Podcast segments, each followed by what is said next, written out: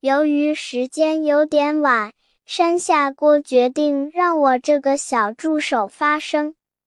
山下锅已经一个多月没有更新正式节目了，因为在忙着做研一期末考试的作业。只是在忙着研一期末考试的作业的期间，山下锅还阳了。在阳的那一周，山下锅只能默默的吃药，默默的做作业，默默的吃饭。经过了 N 天的努力，山下锅终于在元旦假期完成了研一期末考试的作业。当山下锅将最后一份作业发完，终于长长的松了一口气，因为山下锅终于可以放寒假了。在他氪了一百元之后，好啦好啦，再说下去就脱离主题啦。其实山下锅早在六七月份看完《辉夜姬》第三季后，就构思好了这个想法。当时他打算在天府广场地铁站和四川省图书馆拍视频来做素材，并且打算在四川省图书馆借一本《竹取物语》，并给这本书拍照。然而人算不如天算，二零二二年七月十九日，四川省图书馆因新冠临时闭馆了。在后来八月份。成都限电了，好不容易有机会去四川省图书馆。九月初，成都新冠爆发，静默一周。再后来，山下锅开始读研一上学期，周末上课，没时间去四川省图书馆了。再后来，新冠三周年，全国放开了，山下锅阳了。阳康后，山下锅看见全国的形势，无奈的决定放弃去四川省图书馆借《竹取物语》的决定，改为在网上下载《竹取物语》。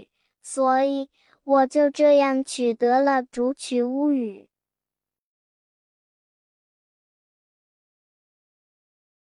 Because it was a little late, Shang Xiaoguo decided to let me, his little assistant, speak out. Shang Xiaoguo has not updated the official program for more than a month because he is busy doing the homework for the final exam of the first graduate school. Just when he was busy studying his homework for the final exam, Shang Xia returned to the sheep. In the week of the sheep, Shang Xia could only take medicine, do his homework and eat silently. After many days of hard work, Shang Xiaoguo finally finished his homework for the final exam of the first graduate school on New Year's Day. When Shang Xiaoguo handed out his last homework, he finally breathed a sigh of relief. Because Shang Xiaoguo can finally have his winter vacation, after he spent 100 yuan checking his homework of duplicate checking. Alright, let's go on and get off the topic. In fact, Shang Xiaoguo had conceived this idea as early as after watching the third season of Kaguya-sama, Love is War in June and July. At that time, he planned to take videos at the Tianfu Square subway station and Sichuan Provincial Library to make materials, and he planned to borrow a copy of Bamboo Story in Sichuan Provincial Library and take photos of the book. However, human calculation is not as good as natural calculation. On July 19, 2022, Sichuan Provincial Library was temporarily closed due to COVID-19. Later, in August, power was limited in Chengdu. It was not easy to go to the Sichuan Provincial Library. At the beginning of September, COVID-19 erupted in silence for a week later, Shang Xiaoguo began to attend postgraduate school for a semester. He had classes on weekends and had no time to go to the Sichuan Provincial Library later. On the third anniversary of COVID-19, The whole country was opened and Shang Xiaoguo got positive reaction. After no positive reaction, Shang Xiaoguo saw the national situation and reluctantly decided to give up the decision to borrow the bamboo picking tail from the Sichuan Provincial Library and download the bamboo picking tail on the internet instead.